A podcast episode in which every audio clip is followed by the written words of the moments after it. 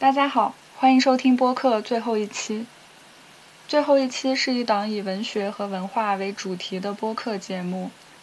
本期节目是第一期。首先，先讲一下这个播客的名字吧。这个名字它带有一些冷幽默的色彩，就是这个播客节目的每一期其实都是最后一期。如果某某一天这个节目真的停更了，大家也都不会觉得意外，因为每一期都已经是最后一期了。当然，我更希望最后一期这个名字具有另一种含义，那就是它会像《一千零一夜》那样没完没了的继续下去。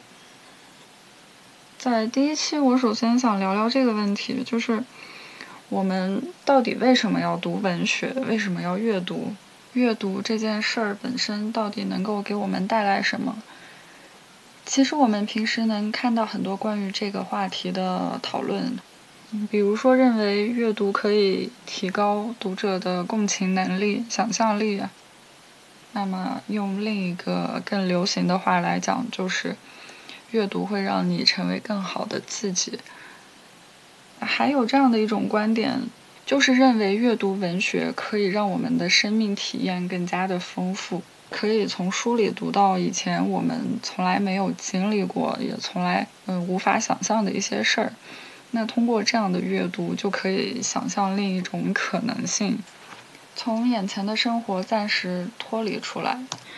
那这种观点，它的意思实际上就是，阅读能让我们从眼前的生活抽离出来。生活的意义不在于当下，而在某种想象的空间里。呃，我认为这样的观点其实都是在把阅读当成当成一种结果，而不是过程，当做一种逃避和脱离当下生活的出口。但是，读书多的人真的具有更高的共情能力吗？他们真的成为了更好的自己吗？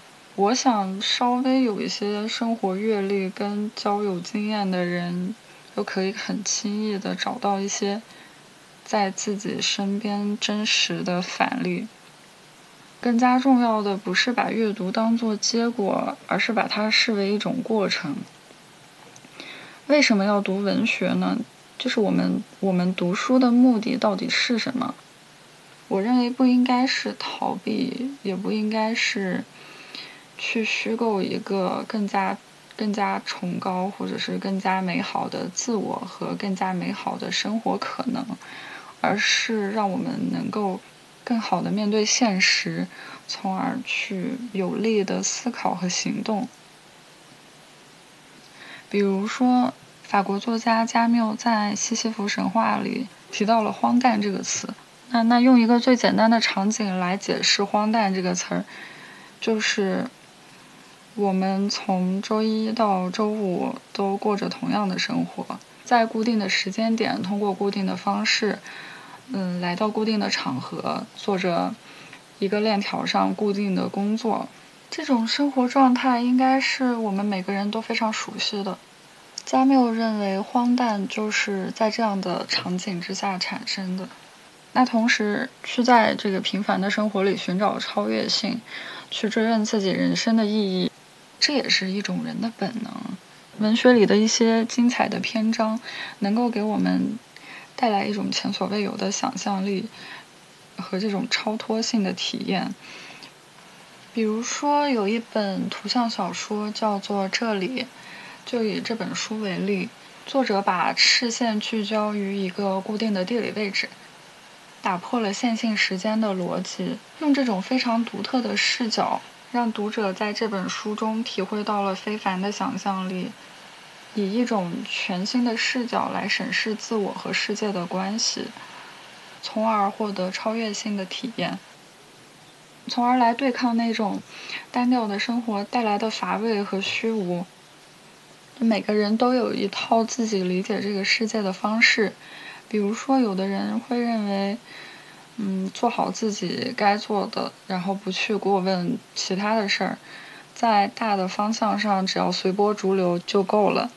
那有些人会认为，我们今天生活在一定的群体之内，这个群体里的所有人都应该遵循着一种宏大叙事来确立自己的思想和观点。同时，有的人又会认为，所有这些的事情不管怎么发展，不管发生了什么，都和自己没有关系，从而把自己放在一个局外人的位置上。当然，每个人都有自己认识世界的方式，但我认为还有一种文学的方式。这种方式应该是更加富有洞察力的，需要自我反思，需要内省的能力和想象力。相信人与人之间都有一些共通之处，但是每个个体又是不同的，从而不要去放弃和别人沟通的可能性，嗯，不要去放弃寻求共识。那阅读文学当然很重要，但是为什么又要去阅读文学史？读那些经典的文学作品不就够了吗？当然，首先要承认的一点是，不仅是文学，绝大多数人文社会学科都非常注重历史脉络的影响和传承。文学是个非常注重传承的学科，在经典作品之间有很多互文性，这是我们去阅读单本的作品所难以发现的东西。有个非常经典的案例是，荷马史诗的《奥德赛》启发了乔伊斯的《尤利西斯》，这是我们很多人都已经知道的事情。但是具体是如何启发的呢？如果不通过文学史的视角去理解，就会变得只知其然，而不知其所以然，只会知道表面的东西，而不懂背后的原因是什么。去寻找作品之间的互文性，也是帮助我们去理解作品的一个非常重要的关键和路径。有些作品我们只知道它伟大，但是不知道它为什么伟大。我想这也是很多读者的缺憾。那这个世界上的每一个领域都有人做的已经足够好，好到我们觉得自己已经没有必要再做同样的事情。但是这样的心态一直在制约着我们去思考，或者是去讲述、去表达我们自己的想法。做这个播客当然是我用来克服完美主义的一种方式。希望这样一档播客的存在也能够帮助你忘掉自己身上的完美主义。美国作家迈尔维尔有一部短篇小说，名字叫做《抄写员巴托比》。主人公从某一天开始拒绝做任何事，拒绝和别人进行最基本的交流，拒绝离开他的办公桌，拒绝回家睡觉。巴托比这个角色是对很多人生活状况的一种抽象化描述。拒绝行动，拒绝去做事，也是当代人身上都或多或少存在的一种病症。当然，形成这种情况的原因非常复杂。可是，我认为我们还是能够从一些事情开始入手，去慢慢的克服自己身上存在的这种倾向，通过行动让自己的生活变得更有意义。在这个时代，我们每天都能看到各种各样的了不起的成就，但绝大多数的普通人可能。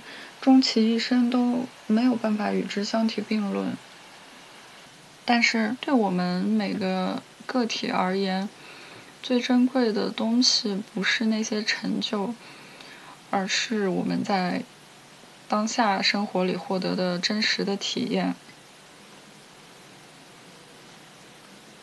本期节目到这里就结束了。